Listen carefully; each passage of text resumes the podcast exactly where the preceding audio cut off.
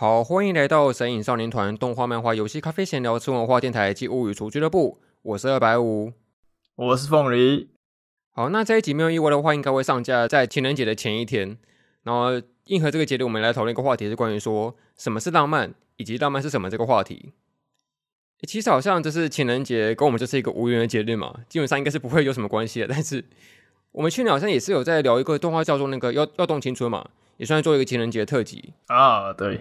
所以搞不好每一年的一个惯例就是说，我们可以讨论一些关于跟情人节啊，或者是一些浪漫有关的作品。只不过今年刚好是一个算是比较广阔上的讨论，关于什么是浪漫这件事情。这原因就在于说，我们通常会时不时的就用浪漫来形容一个作品，或者是形容一个东西这样子。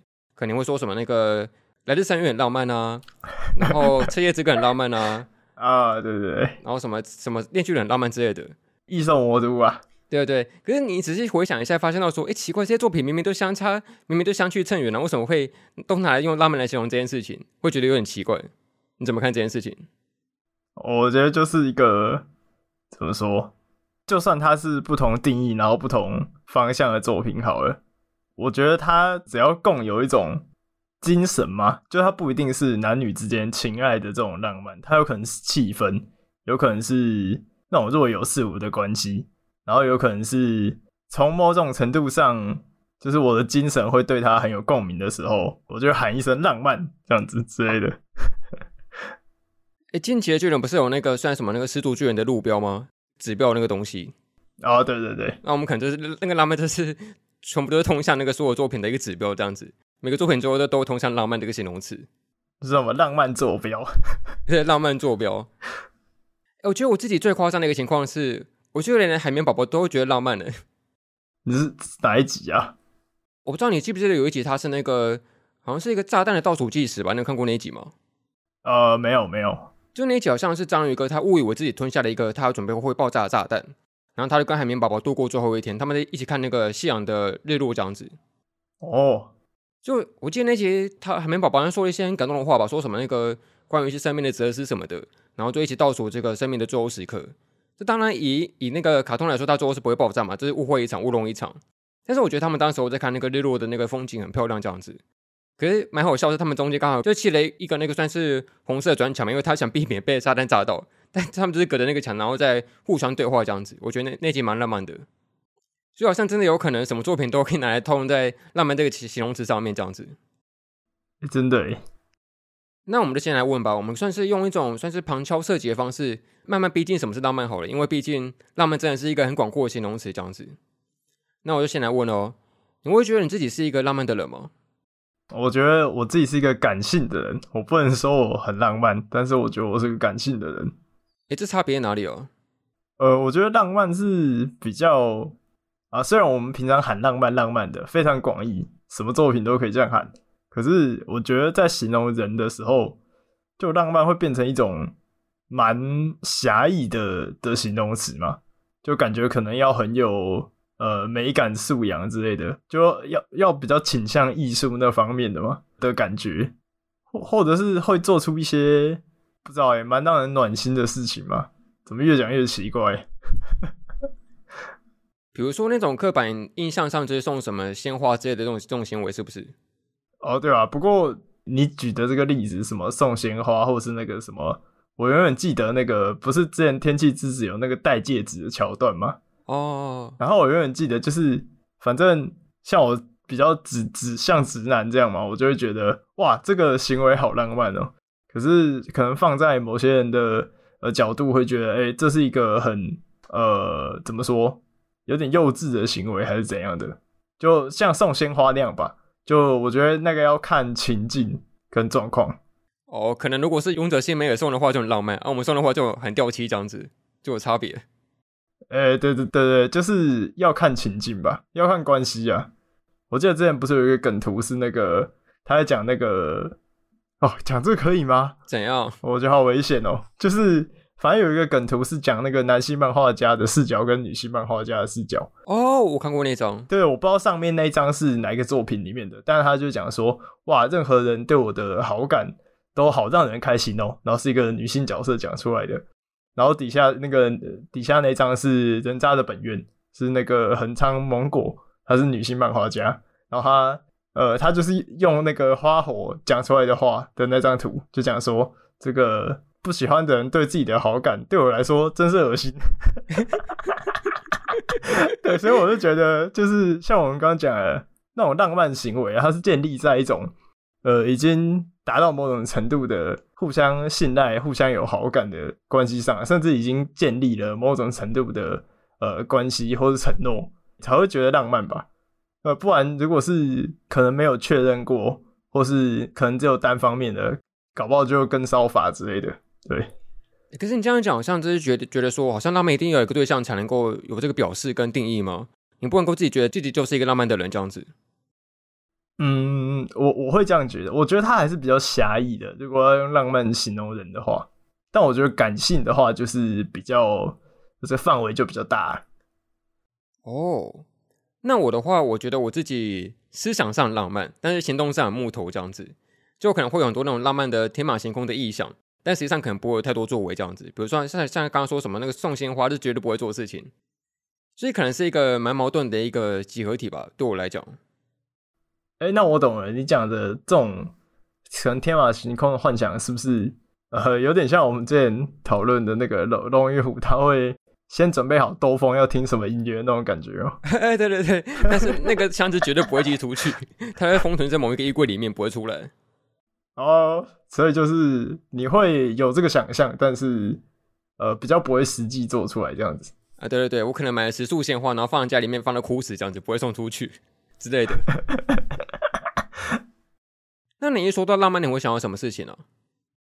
浪漫哦，一说到浪漫哦，可能还是比较呃狭义的吧。就如果你一瞬间提到这个词的话，我就会想到什么什么什么烛光晚餐之类的。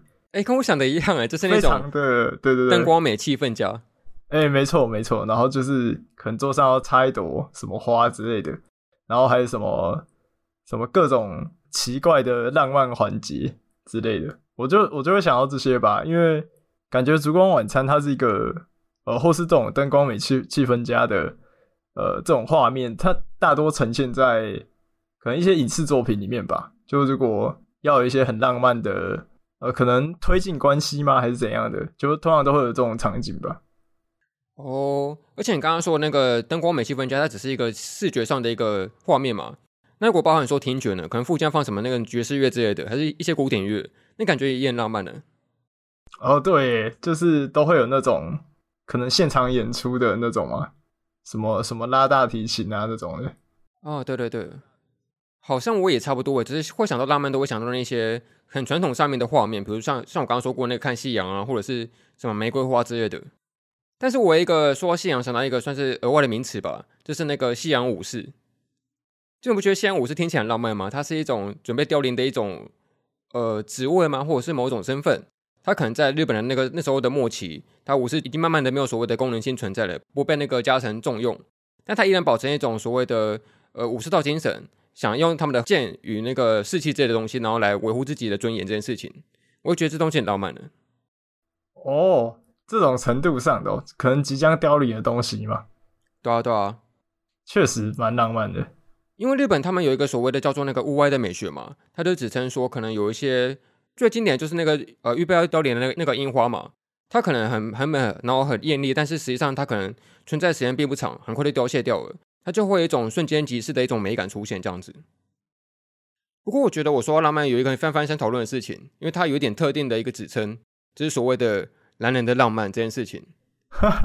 就你不觉得很奇怪吗？为为什么会有一个词，大家专门形容是男人的浪漫，不是女人的浪漫这样子？哦，可能会有一些特定的，怎么说？我觉得就讲男人男人的浪漫这种东西，通常都不是说讲一些。可能从世俗眼光上面看起来，就是会被认为是幼稚的某些幼稚的事情嘛，像是你讲的浪漫，我第一个会想到什么秘密基地之类的，或是哦，可能玩一些模型嘛，可能年纪比较大的，就是到三十岁、四十岁的这样的族群，然后可能有有在玩模型之类的，然后可能就会被别人讲说啊，怎么还在玩这个啊，这样子。可是他们可能就回应，就是“哎、欸，这是男人的浪漫啊”之类的这样子。哦，呃，常常是我觉得被用在的场合是，一种反抗吗？反抗这个世俗眼光的这种这种感觉。可是我以为男人浪漫是相对来说比较硬派一点的东西，比如像是那种玩车、玩表之类的行为。然后你可能就是稍微有点收入、稍微有点资产之后，你可以玩这些所谓有点高资产、有点那个奢侈的东西。但相对来说，旁人就会说：“你干嘛买这东西那么浪费钱？”那他就会说：“哎，这是浪漫的浪漫这样子。”然后就用这句话来阻绝一切。哎，那所以这句话是不是很好用啊？在各种 反正在各种情境下面可以讲到。反正你只要买任何不是必需品的东西，你跟他说：“这是我的男人的浪漫来这样子。”然后就回绝掉一切。哎，真的，比如说什么，好随便随便举例好了啊？你怎么看烙印勇士这么黑暗、这么有压力的东西？呃，没有，这是男人的浪漫啊，这样子。呃，类似这种情况。对对对。然后我想到一个例子是那个主电脑，呃，因为就是主电脑这件事情，基本上其实可以可以很简单嘛，就是单纯买一个简单的机壳、简单的 CPU、简单的显卡之类的，然后就可以组好了。但很多人就会玩那种所谓的 DIY 的那个电脑，比如说你要装那个很酷炫的 RGB 灯效啊，然后很奢华那种一体式的水冷这样子，然后把它组成一个很炫酷的一个机壳这样子。那我觉得这件事情也是一个蛮男人的浪漫的一个举动吧。虽然说现在也是有会有一些女生自己组电脑，但是。刻板印象上还是属于一一种算男人的浪漫的行为吧，这样子。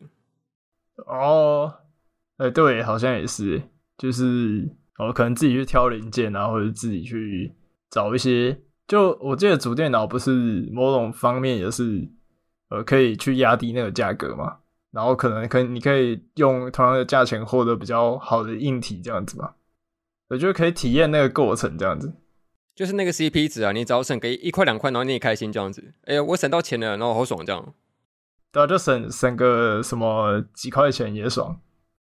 然后我觉得，之所以我会特别提男人的浪漫，是因我猜想可能是因为说传统想象上都都会觉得说女生会比较喜欢浪漫的事情吧。但我觉得这个词可能是想驳斥掉这个刻板印象的感觉，他就是想说，哎，那你也是可以想要有浪漫的行为哦，这样子这种情况。哦，好像好像也是。那你会有什么想到男人的浪漫的一些作品吗？这是什么天元突破之类的吗？比较可能机器人动画啊，天元突破、钢弹之类的，或者是偏向热血的作品吗？啊，可是我觉得热血的作品反而受众蛮广的。就如果是比如说我随便随便举例哦，随便举例哦，比如说我英好了，就我觉得他不会说因为他是热血少年，然后就会吃不到女性的市场。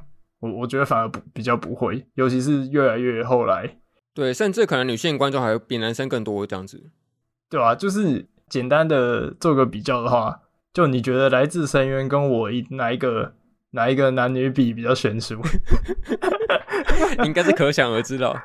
对啊，对啊，就是很明显。所以我觉得反而少年呃漫画或是一些就是这样的题材，不一定说就是会变成男人的浪漫吧？哦。我觉得男人浪漫会比较，就是感觉起来会比较局限的东西，或者像是一个我们朋友喜欢的作品是那个《超时空甩尾》，一个蛮算是经典的一个电影吧，动画电影。它只会用了非常非常多原画张数，然后画一个所谓的赛车的动画这样子。因为是没看过，还是有看过？我们一起去看不是啊，我们不是一起去看的。我现在怎样？我刚才想起来，刚才想起来，我们一起去看的。然后它就算是一种。偏向于刻板印象上的男人的浪漫的电影吧，就它有那种很激情，然后呃速度，然后冰淇淋没有了，那种感觉的作品。呃，还有就是像你刚刚讲讲到超时空甩尾，我就会想到，那是不是那个拳击或是格斗类型的的作品也是比较偏向男人浪漫啊？比如说像之前那个。呃，前一阵子用那个小小拳王作为基底改编的那个 Megalobox，我觉得它就比较像是接近男人浪漫的作品吧。不过这个词会不会到现在来说，就相对来说可能没有那么特定的，因为也会有一些女生喜欢一些传统上男人会喜欢的东西，这样子。哎、欸，会，就因为呃，虽然我们刚刚讲到什么格斗类型的作品好了，就是可能会觉得它是男人浪漫嘛，但我也我也遇到蛮多，就是女性观众。或是朋友，他们喜欢的是那个，他们也喜欢全员阿修罗这种，所以就可能已经没有那么特定了吧。我觉得已经跳脱那种题材框架，就说不定真正的比较传统的，然后就是还还是比较呃没有男女都爱看的，可能还是机器人动画。哦，也是。那你自己有没有什么认你认为说他很浪漫的创作者啊？很浪漫的创作者哦，呃，我觉得啦，我觉得可能那个吧，新海诚吧。哦，对，然后，但你要挂号是前几还是后几还是全部？但前期更浪漫一点，就是、嗯、呃，新海诚他是一个怎么说？他像他比较早期的电影，他可能整部的剧情啊是是比较其次的，那大部分是在呈现一种感觉、一种感受，然后是一种寂寞的氛围吧。所以我觉得他能创造出那种氛围，代表他对于呃现实中那种人际关系的观察是很详细的，甚至他就是对这种。感受是很很很敏感的，所以我觉得他就是一个蛮浪漫的创作者，这样。哦、，OK，我确实也觉得，就是当然是挂虎前前，因为后期不是说不好看，但是我觉得相对来说，浪漫的指数就跟味道稍微有点消散掉这样子。可是我当初看，比如说像像是那个秒速五公分啊，或者是后来的《营业之庭》，他都用一些很浪漫的一种意象，然后来使用在这个人与人之间的情感的连接这件事情吧。不然说《言叶之庭》那个庭院啊，然后下雨这件事情啊，然后没有十五公分的车站的等待啊，下雪呀、啊，然后樱花这些东西都是一个很跟人与人之间的那种情感的爱情关系是扣合在一起的这样子，所以我也确实觉得那时候的新海诚泛泛的浪漫这样子。哦，没错，我可以再补充一个吗？OK 呀，就我觉得梶原邦彦吧，他是个很浪漫的创作者，他的那种呃符号化的，然后对于社会的一些观察。或是一些突破性别的展现，我觉得挺浪漫的。那我自己觉得的话，浪漫的创作者，呃，怎么办？我毕竟还是身为一个半文青吧，就是不是全部文青，都有一半的文青这样子。就我想到一些诗人，比如说像是台湾以前有一个蛮有名的诗人，但是现在已经过世了，叫做那个杨牧。哦。然后他有一首很经典的一个情诗，叫做那个《芦苇地带》，大家有兴趣的话可以去看一下。我真的觉得那首诗是可能是我这辈子看过。最浪漫的一首情诗吧，就是我觉得情诗它好像是一个浪漫的一种浓缩的集合体的感觉吧，因为毕竟浪漫可以有很多种形式嘛。但是我觉得情诗它是一个把文字浓缩、浓缩再浓缩之后，一个非常非常精炼的一种文字的体现这样子。所以我通常会觉得情诗本身就很浪漫了。哎，你有想写过情诗给人吗？呃，没有。但是你会这样问，代表你有。哎，我自己中计了，大中计。你要不要讲一下？没有诶，我是没有写过情诗给人，但是我有算是呃假想过一个特定，诶，也不是特定，就假想过一个虚拟的对象，然后写一首情诗看看。我又蛮好奇说，写一首情诗是什么样的感觉跟体验这样子，所以有尝试过这件事情。哦，那我觉得还蛮好玩的，因为毕竟你会想象出一个不存在的人，但是你可以写出那个算是情诗的那种味道的感觉吧。不然说那个想对他倾诉一些情感的关系啊，这件事情，我觉得那过程还蛮有趣的。好，那下一个阶段，我刚刚其实前面一开始在进入节目前，我有先说过，说那个我们今天讨论是两个问题嘛，分别是什么是浪漫，以及浪漫是什么。就我觉得这两个问题虽然听起来像是同一个问题，但是实际上我觉得它对我来说是不同的。就什么是浪漫，我觉得它更偏向是一种相对狭义、相对狭窄一点的一个定义的问题。然后后面是那个浪漫是什么，我觉得它可以是一个更为广阔的想象这样子。所以我想分别讨论这两个问题，这样。首先，第一个，什么是浪漫？我可以开始有点那类似那种教书的模式吗？就开始讲讲一些历史的东西。要开始导读了吗？蒋勋 上身。我没有那个蒋勋那种很有磁性的语气啊，但就是用一种怎么说啊？反正我就简单介绍一下啦。其实我觉得我们现在的这个浪漫的概念，基本上是从那个当时候十八世纪末的那个浪漫主义时期开始的。就当时候会有很多那种可能在启蒙运动之后的理性思潮之后，很多那种理性的评论啊，都相对来说被改观了。大家会认为说，我们就要去写一个所谓的相对于理性的自由的思想的一些评论。好比说，这些评论可以是是某一种有诗意的评论。可能一开始你会说，这个音乐它可能用了某些旋律，然后是什么样的节奏、什么样的步调、什么样的板调之类的。但是你开始可以用一些更抽象、更有一些比喻式的方式来形容这个音乐这样子。你可以说它是一种类似于树一样的优柔，还是怎么样的一个评论。但总而言之，这个评论可以变得很浪漫，然后很有诗意，然后很很多愁善感，或者以我们现在常用的那个词叫做那个 emo 嘛，你可以很 emo 的形容说这个作品的概念这样子。所以总结来说，当时候的浪漫是一种很强调于个人情感的一个呃时期这样子，会跟我们现在所熟知的那种所谓的浪漫爱或不太一样。好，讲课时间结束，但我们这毕竟还是一个比较呆板的一个历史嘛，那我们一样可以有一些我们自己主观的一些思想这样子。所以我就先来问哦，你会觉得说狭义上来讲，你会觉得浪漫的行为有什么？什么样的行为是浪漫的？什么样的行为哦？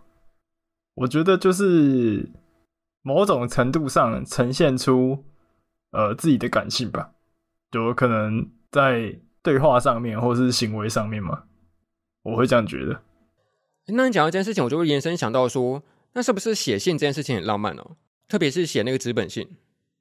哦，我觉得是啊，因为他就是呈现自己感性或是心情的一种方式吧。而且我觉得写信它会浪漫的，好，除了时代的因素啊，就是你知道可能用那种老派滤镜就觉得可能一些比较旧的东西很浪漫。但是我觉得除除此之外，写信会浪漫的其中一个很大的原因也是因为时间吧，因为它不是一个好，可能你丢到邮筒里面，对方就立刻看到的东西。它是一个需要经过时间，然后需需要经过这种呃信件之间的来往，然后需要等待，最后才能看到对方所想要传达的讯息，所想要传递的东西的的一个过程这样子。所以我觉得它浪漫的一个很大的因素，也是因为有等待，然后有呃时间的间隔这件事情。哎、你说到这件事情，就让我想到说，因为我现在通常比较多人会写的是那个 Gmail 嘛，就是一些电子邮件这样子。那找到那封电子邮件也不小心把它丢到那个那个垃圾桶里面，它三十天之后就会自动被消除了，那你可能就再也找不回来了这样子。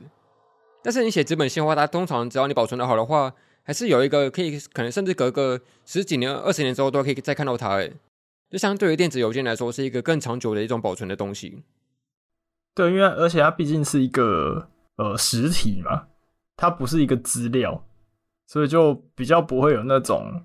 就是可能资料遗失或资料损毁，然后就再也看不到的那种感觉。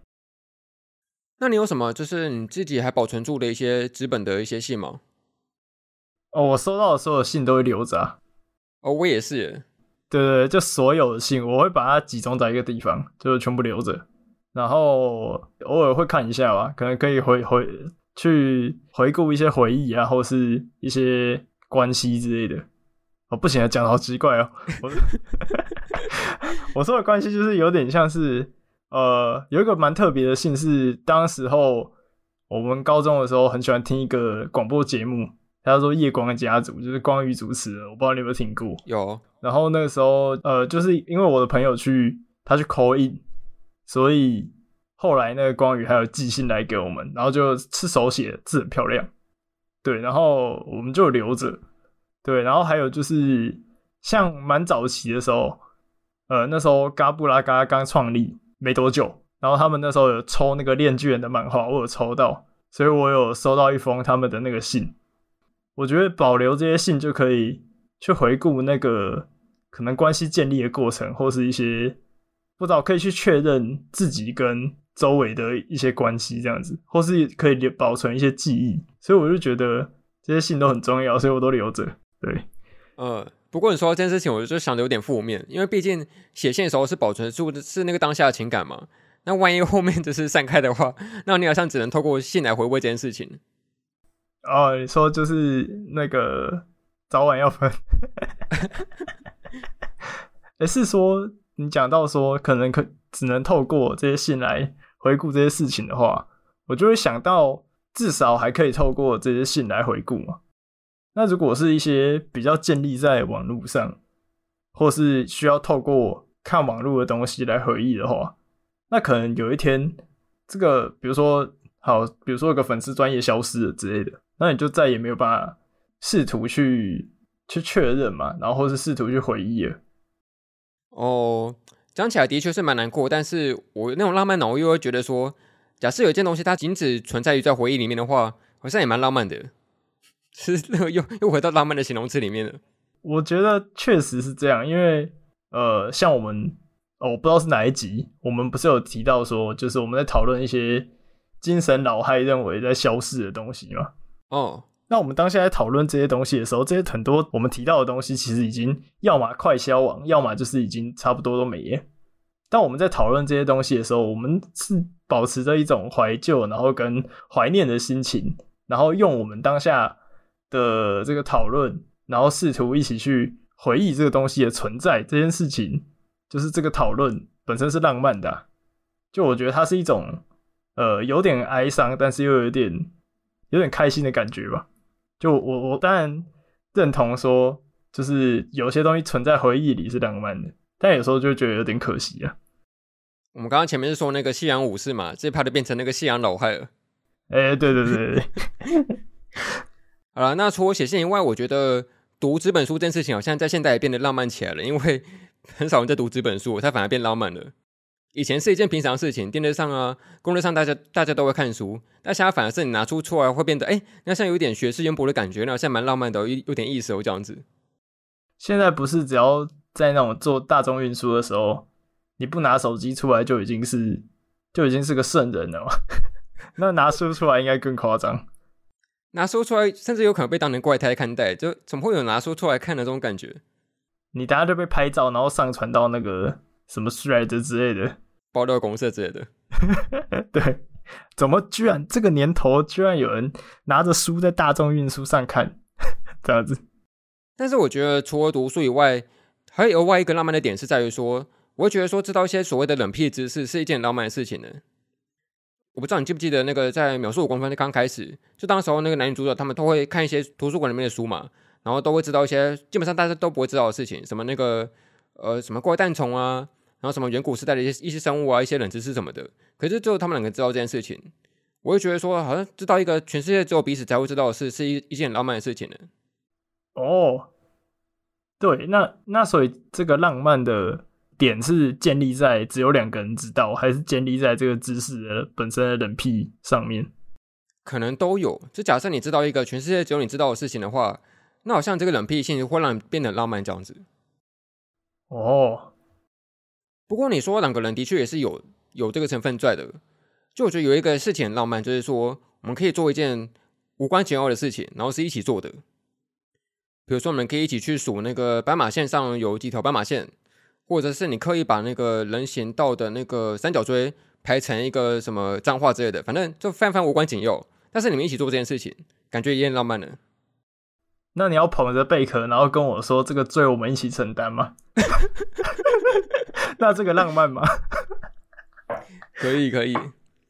我会想到有一个电影叫做那个《云端情人》，它里面有一幕就是男女主角他们分别把那个他们那时候那时候好像是在大半夜吧。他们就分别拿那个三角锥，然后戴在头上，然后互相撞击这样子，然后完全不知道在冲三小，就不知所云的。但是泛泛的浪漫呢，在那时候，哦，因为感觉只有当下只有两个人可以 get 到现在的气氛，或是正在做什么吗？哎，对对对，就这种感觉。然后说到一起做的事情，我觉得说那个这不是一个实际的行为，但是我觉得一起变老这件事情很浪漫的，就是可能一种老夫老妻的状态嘛，就他们从年轻，然后到中年，到再到那个老年。然后他们都彼此知道彼此的习惯，彼此的一些小洁癖啊，一些彼此的癖好什么的。然后他们可以拥有这段共同的时间，然后一起慢慢变老这样子。我也觉得这个过程也，也蛮浪漫的。这蛮浪漫的，而且我以为你刚要唱歌，好像有有歌词是不是？你要唱一下哦。所以我会忘记那详细歌词，但我我记得不是有一个什么，有一个歌是什么最浪漫的事就是一起慢慢变老啊。我记得是个老歌。哦。我想到今天另外一首好像是什么那个陪着你一起慢慢老去吗？什么的？反正都我蛮都我蛮类似的歌词。真的是精神老害，不要再老歌。可是老我还可以再延伸呢。我觉得那个老年追梦这件事情也很浪漫。就像不是很流行说什么那个什么老年环岛吗？老年骑士啊之类的，老年电击战队。哦，电竞战队，对对对。对这种这种老年追梦的事情，感觉也蛮浪漫的。对，因为感觉就是去实现一个。可能一辈子想要做的事情，我觉得就是一个蛮浪漫的过程嘛。就是他的这个对于梦想的渴望跨越了他的年纪，就就算他已经很老了，然后可能要重新学习这些东西很困难之类的，或是有很多阻碍，可是还是想要去实现，就蛮酷的。对啊，然后刚刚是说到那个老年骑士嘛，我额外想到说，那个好像公路旅行这件事情对我来说也蛮浪漫的。就你可以骑着一台什么大型的重机，然后在一个像美国那种长长的公路上面，然后骑过去这样子，就感觉也蛮浪漫的。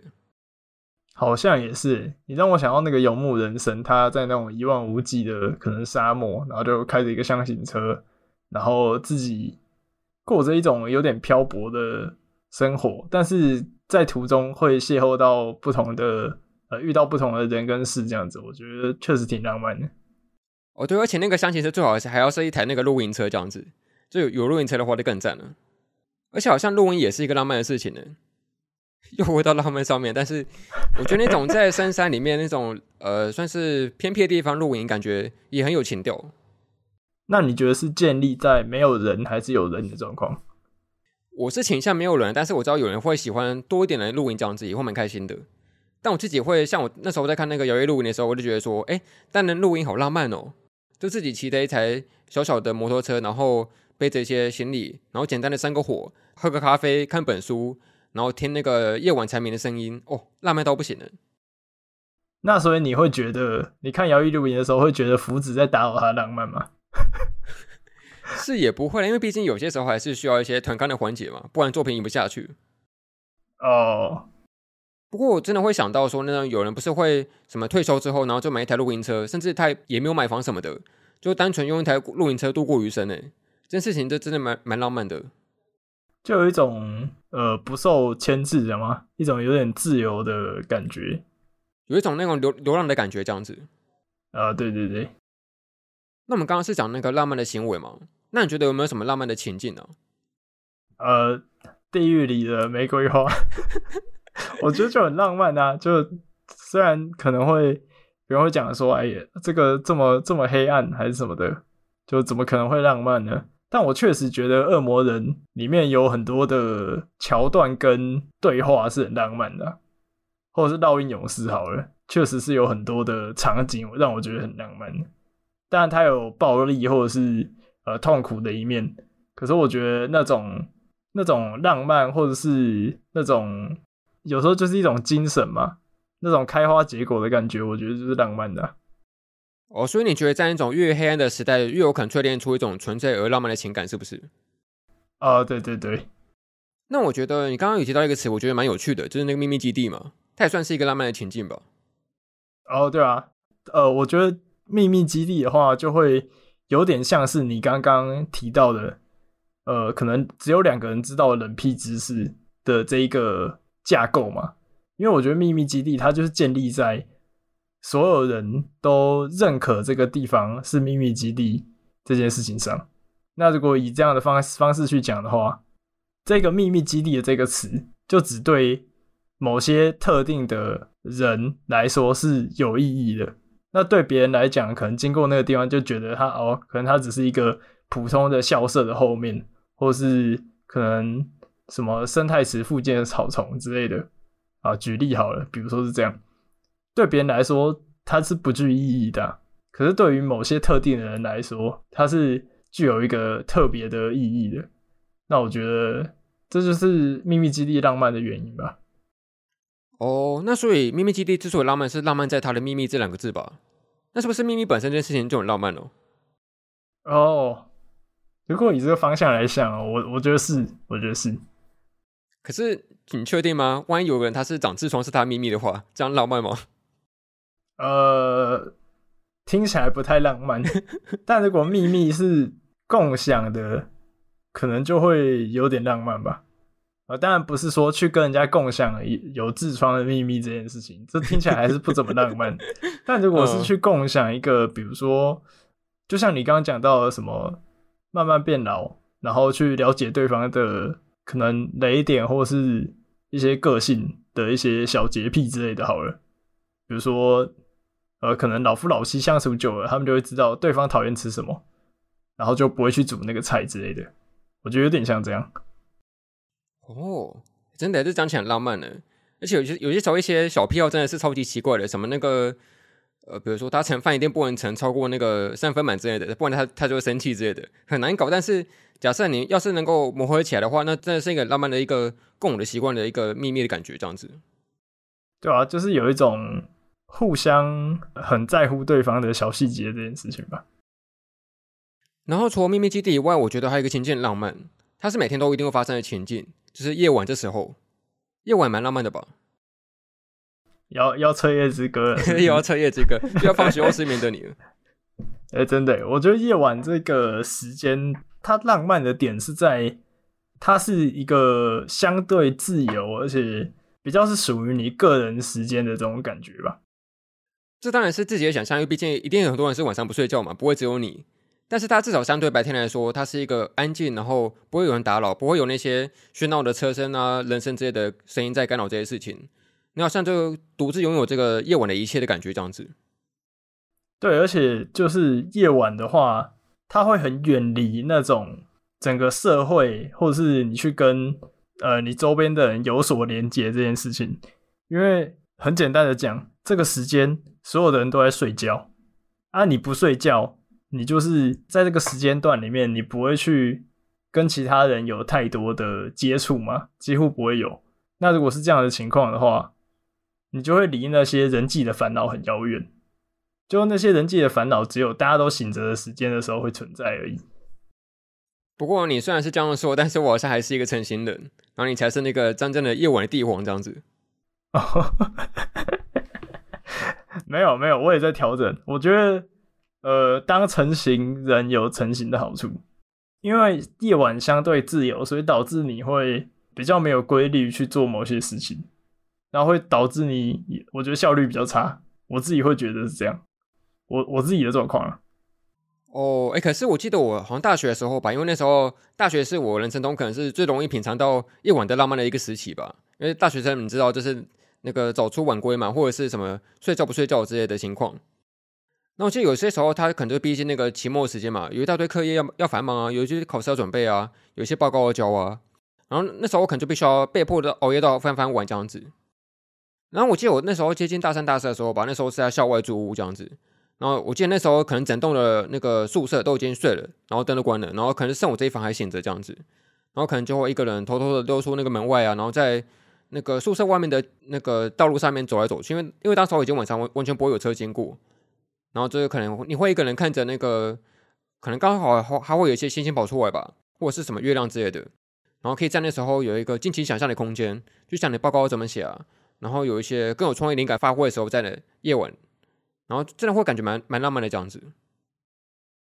好，那我们刚刚都是讲一些关于什么是浪漫的事情嘛，还是一个相对偏向于狭义或者是可能印象上可以想象出来的一个浪漫的感受。那接下来我们慢慢往一个渐渐抽象的方向去好，这样子。我们下一个问题轮到说浪漫是什么？然后这可以是一种某种抽象的形容词这样子。那你有什么样的想法吗？就关于是浪漫是什么？其实我在节目开始的时候稍微想过，然后我是往那个可能作品的方向去想，然后我就在想到底什么样的作品会被我讲说很浪漫？然后我就想到说，呃，可能 Love Life 好了，他们是一群人在追逐梦想这件事情，我觉得在追逐梦想这件事情是很浪漫的。所以我会觉得它是浪漫，然后呃，可能是像是可能彻夜之歌吧，他们的角色间有一些感觉独有在夜晚的这种连结嘛，或者是他们之间的相处一种非常自由，然后不受拘束的感觉，我也觉得是浪漫的。呃，或者是地狱里的玫瑰花，我就觉得他在那种很极端的环境下淬炼出一种非常真挚。的那种情感，我也觉得很浪漫哦。我就大概整理了几个。哎、欸，那我觉得我总结你刚刚说的，以及我们刚刚前面提过的说一些所有的行为跟事迹，我自己总结起来，我觉得浪漫是一种任性，可以这样讲吧？哦，对，就浪漫是一种你知其不可而为之的一件事情，这样子。就比如说，你像你刚刚去一个老老年追梦嘛，你知道他很困难，你知道他很不切实际，但是你偏要去做，所以他就任性的很浪漫这样子。哎、欸，对，对啊，所以好像很多任性事情都通常都都可以跟那个浪漫套上关系吧。所以这样子讲的话，会不会是可以再把它放大一点的话，可能浪漫是一种反抗嘛？就是有点不甘于现状的感觉。哦，比如说你看一些反乌托邦的作品，然后有那种所谓的革命军对抗那个政府势力，那你会觉得这件事情很伟大，然后很难做到，但它是一种反抗的精神，这样子很浪漫。呃，对，或是像你刚刚讲的很简单的个人的，比如说晚上不睡觉，然后跑出去嘛。但晚上不睡觉跑出去这件事情，它其实是不太符合。就算你是大学生好了，如果你隔天早上有排课，或者是呃，你其实有一个报告要做，但你晚上就是不想睡觉，你就是要跑出去，你就是要不符合这个人类的生理时钟，或者是一直以来制度所规范的生理时钟，你就是不想遵守。我觉得这种感觉也是它会浪漫的主因吗？哦，你说到这个，我忘记补充了，就是我记得我大学有一次最疯狂的是，我好像前一天吧，就有有上课的前一天，我跑去那个深山里面露营，然后那个露营的程度是完全收不到网路的，然后当天黑了之后是完全没有光照的，你只能够生火去那个煮食物啊，然后跟照明这样子。然后我记得隔天一早就从那个很远的深山骑回学校，然后下午去上课这样子，这超级疯狂。我以为是课直接翘掉。哦，还还是有去上，但是因为当时候去爬山的过程，它是一个深山嘛，它必须要去溯溪，必须要走山路，所以整个人是非常非常精疲力尽的。然后你爬完山之后还要回去上课这样子。那但是回想起来，他的确是任性的很浪漫这样子。不过我觉得任性它毕竟只是一个算是出发的一种动机吧。那我觉得浪漫它还需要有一个任性之后的坚持吧。因为假设你只有单纯任性的话，你可能就只是一个小孩子而已。但假假设你能够在任性之后坚持的话，那或许才是一个真正的大人的浪漫吧，对我来讲。哦，所以你是说，比如说任性，它是一个蛮必要的条件，可是他必须要继续的呃坚持下去。比如说呃，像老年追梦好了，就如果他只是一个任性的话，他可能没有办法继续的真的实现到他的梦想嘛。可是如果他要呃像那个，我记得你讲的不老骑士他们环岛。他们继续坚持的把整个行程走完之类的，你觉得这样才是真正的浪漫，这样吗？对对，我觉得这样才是浪漫的完全体。因为假设只有任性的话，呃，我记得好像以前是忘记看哪支影片的。反正他有一次好像说他从台北开车到花莲嘛，然后他最后有一句结语是说他在好像开了几百公里的路程之后，然后背起责任把车开回来这样子。就我觉得任性之后的负责才是一个浪漫之后的一种收尾的感受吧。哦，你讲的是不是 那个花莲柠檬汁那集啊？好像是，好像是。那除此之外呢？你还你还会觉得说浪漫有什么样抽象的形容词吗？呃，抽象的形容词哦，呃，不知道冲突吗？为什么会冲突？不知道诶，我觉得要建立在一种不够顺遂的情况下，我才会觉得更浪漫嘛。它就是要建立在一种不是很顺遂，然后。感觉充满了一种荆棘，然后呃，可能甚至要跟人呃发生一些冲突嘛，我才会觉得它才会是更浪漫的这样啊。我知道了，不就宫崎英高，不就魂系游戏？所 以你要是开外挂把它打过去的话，就没什么意思啊。但是你一定要死过非常多次，然后终于把那个 BOSS 给打倒了，这才会有那种哦，我终于突破这一切的感觉。那某种程度上，这个宫崎英高是。又任性又坚持，他是浪漫的制造者，他是浪漫浪漫的浪漫的神。可以说他写很多情书给那个魂系玩家，这样子，每个魂系玩家都会收收到那个宫崎英高写的情书。然后这是魂系游戏，呃，对。但我觉得，如果讲的具体一点，就刚刚讲的还是很抽象，比如说冲突好了。但我讲到这边的话，我觉得可能要回到蛮前面的地方，就是我们刚刚不是有提到说。可能你觉得哪个创作者他是浪漫的嘛？那我们都觉得新海诚浪漫，然后我觉得纪元浪漫，但我其实有点意外，你没有讲到那个就是安野秀明哦。就我觉得他某种程度上，他也是一个蛮浪漫的创作者吧。呃，这是两面性，一方面他很浪漫，然后一方面他也超级任性的，这是呃扣合在一起的东西。他既浪漫又任性，对，所以我会觉得他。他是个浪漫的创作者，然后他创造出来的东西也很浪漫嘛。但是他创作的作品却充满了冲突啊，所以这才是我刚就是讲到的。我觉得浪漫它会跟冲突扣合在一起。哦，大概了解。不过你既然讲到安野秀明，我可以额外补充一个，好像说到暗夜秀明跟 A 法，我也会额外觉得说，浪漫可能是一种神秘感吧。因为那个作品里面，它充满了各种神秘的一些抽象的名词嘛，什么 AT 立场、什么四海文书之类的。但是我觉得神秘感这件事情本身好像也蛮浪漫的。哦，我觉得这这又有点像是，呃，像刚刚不是讲说，可能两个人之间的秘密是浪漫，然后夫妻之间长久以来相处下来，了解对方个性到底有什么毛，这件事情也是浪漫的嘛，或是秘密基地，一群人共有的感觉。哦，那我觉得你会觉得创作者的神秘感浪漫。某种程度上，是不是因为你好像跟创作者、观众跟创作者之间的理解产生了一种联系嘛？就你好像 get 得到创作者他想要表达的东西，所以你会觉得这好像是你们之间共有的一种感性，或是一种秘密的感觉。哦，可以这么说，它可以像是某一种加了很多道锁的一个门，然后你终于破解了很多谜题之后，终于把那个门给打开了，然后那个瞬间会泛泛的感动吧？啊、呃，对。这有点像是我们刚刚前面提过那个笔友的关系吗？因为可能你知道笔友不会见过对方的一些真实的面目，那你不会知道他所有的近况跟生活，但是你可以仅仅透过这些所谓他留下来的文字，然后揣测跟知道他当时的状况是什么样子啊，你们的情感关系之间有什么样的连结跟共同性是存在的这样子，就这个微微的神秘感是很吸引人的。那我另外想到说，之前我们以前看过那个《白色相簿二》嘛，当时候男主他跟那个好像是东马吧。他们不最开始不就是一个完全没有见过面的状态吗？他们只是单纯隔着隔壁教室的钢琴声，然后互相辨认彼此的声音这样子，而且透过那个乐器的声音来互相交流跟沟通的这件事情，就当时候那种神秘感也是很浪漫的，在初期的时候。哦，对，而且他们的乐器会就一搭一唱的，真的很浪漫，对啊，所以从这件事情延伸出去，我觉得浪漫或许也是一种呃心意相通的感觉，这样子，就它可以是一种你可以不用共同的诉说同一种话语。但是你可以不约而同的想着同一件事情，或者是有一些不必言说就能够明白的事情，是你能够互相去透过一种类似于心电感应的方式去了解到这件事情本身蛮浪漫的。对我来讲，你说不用言语传达就能接收得到这种感受。对啊，对啊，对啊。哦，对，你有体会过类似的经验吗？呃，其实还没有。哦，是哦。对，你呢？但是，呃，我的情况比较不太能够确定我们真的是心意相通。但是有些时候真的会莫名其妙在同一个时间想到同一首歌曲，或者是同一个词这样子。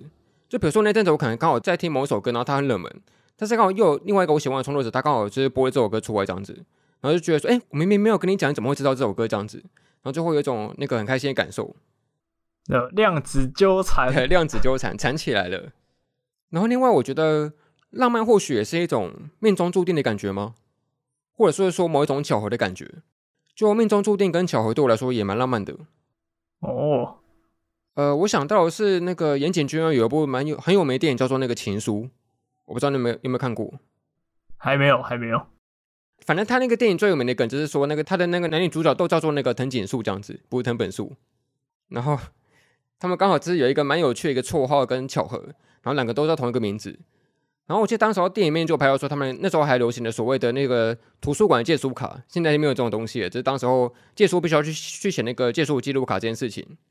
啊，因为他们两两个都叫那个藤井树嘛，就他们就会留下同样的名字，然后你会分辨不出来到底谁是谁去借这本书的这样子，然后就会感觉蛮浪漫的这件事情。或者我会想到说，有一件事情我没有经历过，但是好像听说蛮多大学生都会做那个抽机车钥匙这件事情吧，就是什么抽那个机车后座的旅伴这件事情。那假设有些人他们刚好只是那个互相彼此喜欢，但是没有讲明白的话，然后他们刚好抽到这个机车钥匙，搞不好就会有那种天作之合的巧合的安排，这件事情会感觉很浪漫。我好像听说过这种这种事迹吧，好像是比较算是爸爸我们爸爸辈的那一辈会发生的事情。但可能换到现在已经变成一种那个中人口试的感觉吧，大家都要作弊，就是把那个钥匙绑一些很特别的一些钥匙啊，或者是特意把它弄弄得摸起来很明显之类的，然后把它做签之类的事情，听起来好人为哦，突然就不浪漫了，大 家突然就不浪漫了啊，就浪漫的消失了。然后另外，我觉得浪漫或许也可以是一种谎言吗？就像我们之前提那个四月圣的谎言的时候，好像也有提过它很浪漫吗？哦，对。我想到最著名的例子就是那个圣诞老公公，他是一个很浪漫的谎言吧？呃，一种带来希望的的谎言，就给孩子们带来一些不切实际的想象的幻想。但是这个幻想可以让人感到开心跟愉悦，所以大家都会莫名说的把这件事情继续隐瞒下去。然后只要他长大才会发现，诶，原来圣诞老人不存在，然后才终于破灭这个呃最后的谎言这件事情。但是我觉得在相信圣诞老人存在那时候的感觉是很浪漫的，这个谎言，对，是蛮幸福的吧。然后像你刚刚提到说，你觉得有一些刻苦，然后有一点难做到的事情，浪漫，怎么办？我想点负面呢，我会想到殉情，所以我觉得为爱牺牲感觉蛮浪漫的。这个要这样哦？你不会觉得殉情浪漫吗？呃，我觉得很浪漫啊，他就是有没有一起去做的一件事情，而且我觉得就殉情这个东西，浪漫的点还在于说。因为一般来说，照一个一般的社会，就是一个很客观的观点来看，就是去主动追求死亡这件事情，通常是被社会大众所否定的嘛。但是殉情这件事情，把死亡去接近死亡，呃，这件事情变成一种彼此共同去认知这件事情有价值的一个一件事，就他把一种看似很负面的事情变得。好像是一种互相为了对方的爱的表现嘛，我觉得很浪漫啊。而且必须要两个人都同样死意坚决才能够达成这件事情呢。就万一有一个人他突然不想死的话，那这件事情就不会成真了。真的？完蛋，要加负面是不是？看这集是负面集数吗？不过说到殉情，你会觉得说浪漫一定会跟爱情有关吗？我觉得不见得吧，不见得。它有可能是一种跨越了爱情的关系，就是像我不是讲说我会觉得来自深渊浪漫吗？哦，可是来自深渊它有存在着一种很被一般世俗所认可的爱情的关系吗？好像几乎没有。可是我觉得那种有时候超越了爱情，然后更像一种亲情关系的的那种状态。然后跟整个环境的痛苦拉扯的时候，我觉得也是浪漫的，或者是像我觉得，呃，我不知道你看了没，就是《商务语》，我觉得《商务语》也是浪漫的，但两个角色很明显已经跨越了爱情的关系，因为他们以他们的视角那种时间的维度来看，爱情这种东西是很很微小的。哦，我会想到这件事情，就是因为说。我以前曾经看过蛮多一些珍奥斯汀的小说，就包括什么那个理性与感性啊，这些傲慢与偏见之类的。那那时候的小说这样子。嘿，那我发现那时候的小说其实有一个蛮有趣的点，在于说，当时候的婚姻并不是以一个自由恋爱为基础的，而是以一种所谓的经济社会、经济阶级为基础的恋爱这样子。就很多人他们都是必须要去依靠所谓的社经地位阶级，然后才能够跟对方通婚这件事情，会跟现在不太一样。那似乎好像当时候的某些爱情关系，就并不一定那么那么的跟那种所谓的浪漫爱是扣合在一起的这样子。哦，会有一些比较现实的选择吗？对啊，对啊，对啊。那或许那时候的爱情就并不一定跟浪漫那么有关系吧，相对于现在来讲。哎、欸，但是傲慢与偏见很浪漫诶。对，我觉得这样事情是在扭转当时候的气氛吧，因为当时候会有一些那种所谓的家庭压力，可他都必须要透过这种浪漫的书写，然后来来扭转这件事情这样子。哦，那可不可以说他的小说是一种任性加坚持，所以他是一个浪漫的创作者？哦，或许可以这样讲。不过我想到一个反面的例子，这有另外一个也是蛮经典的小说，叫做那个《咆哮山庄》，你应该有听过。哇哇，他这是张奥斯汀的反面，因为他毕竟他是一个算是那个浪漫爱情抵不过那个资产阶级的一个悲剧，这样子。就当时候可能女主她喜欢某一个男生，但是毕竟他不够有钱，不够富有，所以最后就被就被那个抛弃掉，然后这段感情就没有成真这样子。那你会觉得说浪漫它会随着年纪的改变吗？我觉得会，就是感觉年纪越大的时候，对于那种自己认知的浪漫会改变。就像可能我们现在觉得什么都浪漫，呃，可能异兽魔都也浪漫，但是。可能我觉得到年纪大一点的时候，这种浪漫会被限缩吗？就是会跟着你当下的年纪跟处境改变的。哦，我想到说，我们以前爸妈年代可能会看那种所谓的琼瑶小说吧，现在可能年轻人不会看，我也没在看。嗯，但可能当时候大家对于那个浪漫的想象，就是所谓的琼瑶小说里面的情节跟故事。那我不知道，当我现在那那时候的年纪的人再回去看琼瑶小说，会不会觉得说有点羞涩跟羞耻的感觉吗？就他们觉得说，哎、欸，我年轻的时候怎么会觉得这种小说浪漫呢、啊？这样子。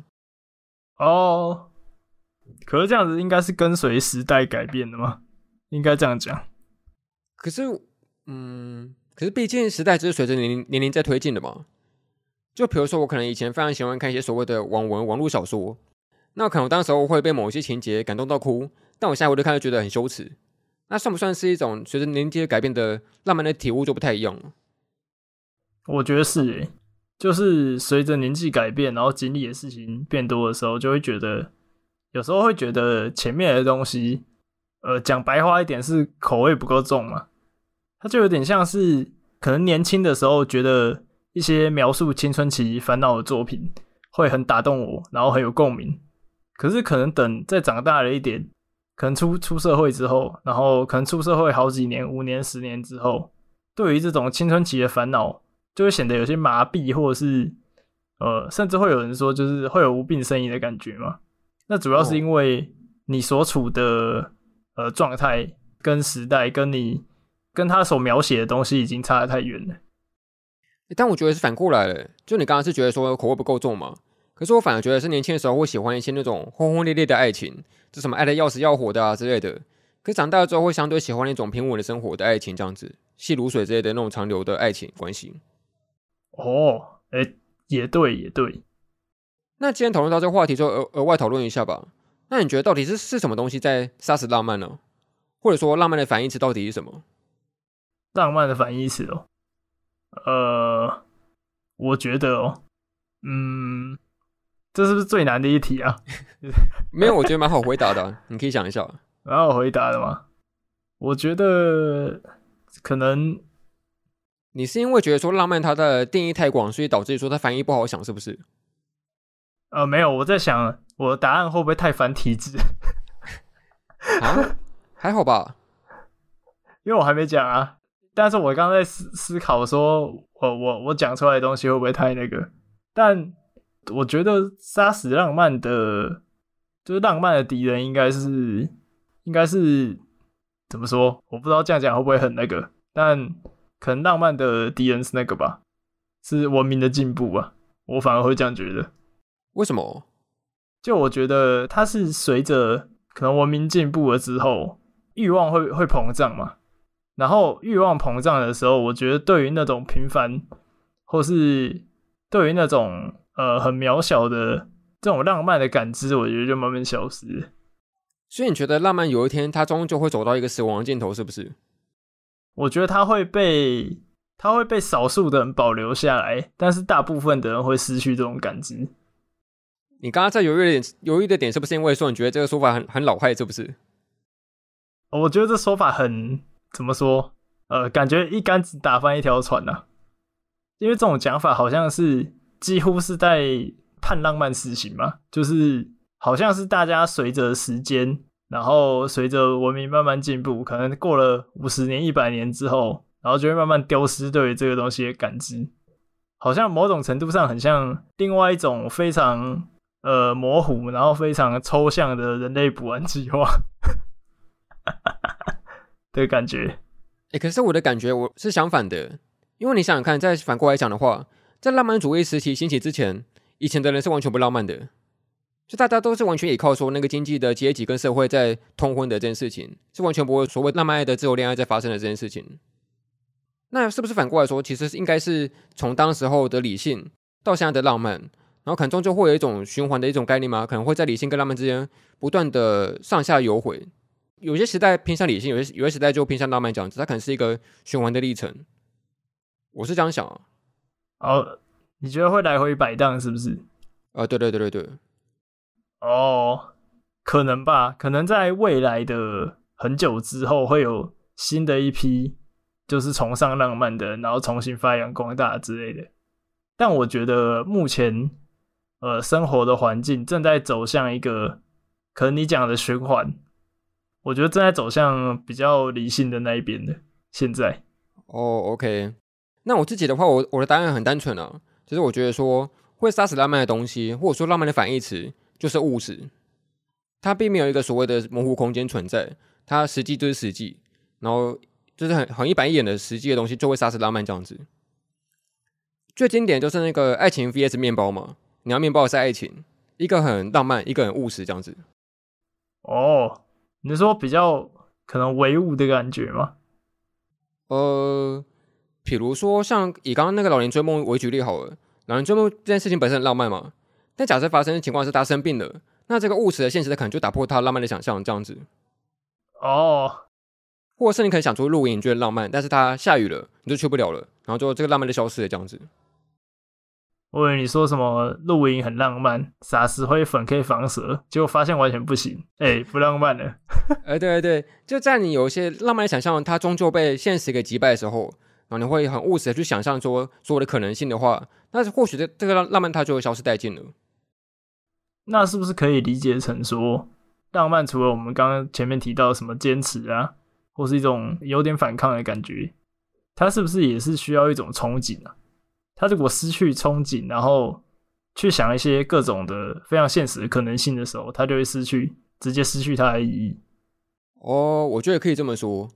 可是你万一极端一点想。比如说马斯克的梦想好了，他万一以一种泛泛实际的想象去想象他的太空的未来的话，那到底算是实际还是浪漫呢？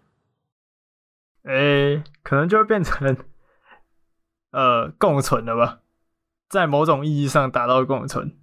对啊，他可能理性觉得说，我就是可以到火星上生存啊，这样子。那外人来看，他可能觉得，大家觉得他很浪漫，他他搞不好他自己实际上觉得自己很很理性之类的，也说不定这样子。哦，好了，那总结到最后。我们今天之所以会讨论浪漫，就是因为我们都喜欢浪漫的作品嘛。那你自己会觉得说，你为什么会喜欢浪漫的作品呢？因为我觉得它很真实嘛。就虽然刚讲到说，可能务实跟跟这个浪漫是一种有点冲突的词汇，但我觉得我会喜欢浪漫的作品，就是因为它在某种程度上很真实的反映人的一种呃，可能面对困难或是。呃，面对一些事物，或是跟其他人之间的关系，它很真实的反映出人的感性，然后人的人性这些事情吧。就我觉得，通常我会讲很浪漫的作品，它在某种程度上就是一些经验上面可能跟我相符，或者是我被他的一些很强烈的情绪起伏打动到的时候，我就会觉得它很浪漫。就我觉得它某方面在呈现。人的真实感性的时候，我就是觉得浪漫。哦，怎么办？你讲起来很合理，但是我的想法稍微自私的。就我会喜欢浪漫的作品，是因为说我想变得有点特别吧。就像你刚刚说的，你觉得大多现在的大多数人都很理性跟务实嘛？可是你作为一个浪漫的人，是很特别的。你可以有一种浪漫的眼光跟视野，然后来看一些世界上所有的一切事情。包括说你可能会觉得某些事事情很有诗意这样子，那可能一般人就不会这样想。那会觉得说，我作为一个浪漫的人，或者是有一些浪漫的思想，是一件很特别的事情，所以我喜欢看浪漫的东西。可是，像你刚刚讲的说，可能我的结论很正面吧，但我觉得我的那个结论其实某种程度上也蛮负面的，因为呃，像我刚刚讲到，可能我我看到某种方面，它在呈现人的感性的时候，我就会觉得很浪漫。但是这种状态下几乎不出现在任何的喜剧作品里面呢。等于说，他必须是个悲剧的时候，他才会让我觉得他忠实的呈现了某方面的感情。所以喜剧作品里面，我就是找不到的。所以我觉得还是比较偏负面吧。哦，我觉得我们可能是那个全网络上面唯一会把浪漫讨论的这这么负面的一个节目。你说，可能其他节目会变成说，呃，可能挑几部浪漫作品出来推荐这样子吗？然后可能讲浪漫的点。然后我们就硬要在那边定义，啊、对对对，然后把它拉得越来越抽象，然后到最后，诶，打观众一拳，打一个组合拳。白五就说什么这个哦，因为我想变得特别。然后另外一个主持人就说 哦，因为我超喜欢悲剧，喜剧别看了之类的。对啊，人家浪漫感是什么烛光晚餐啊，玫瑰花，我们是悲剧，悲剧，悲剧。对，我们就是那个烛光晚餐的那个蜡烛一定要熄灭掉，然后还要掉在地板上这样子。啊！看大火烧完整个餐餐厅是不是？哦，好浪漫哦！这个火烧餐厅的环节 太浪漫了，太狠了，太狠了！一定要这样吗？啊，那我们就在情人节的前夕送给大家这一集，希望大家过得开心。应该是不会啦，听完之后，听完之后感觉不会太开心呢。而且你刚刚讲说那个什么餐厅烧起来，我会想起想起一张梗图，是一只狗坐在一堆火中间，然后说 “This is fine”。哦，哎，浪漫的那个生日派对全部烧光光。哎，难怪那个龙与虎那一集你会说那个星星那个碎掉很浪漫。哦，对对对，那个碎掉起来太浪漫了，真的不行了。好了，我们来做个收尾吧。好，我念喽。嗯，感谢您收听《神隐少年团》动画、漫画、游戏、咖啡、闲聊、自动化电台及五组俱乐部。我是凤梨，我是二百五，我们下次再见喽，拜拜，拜拜。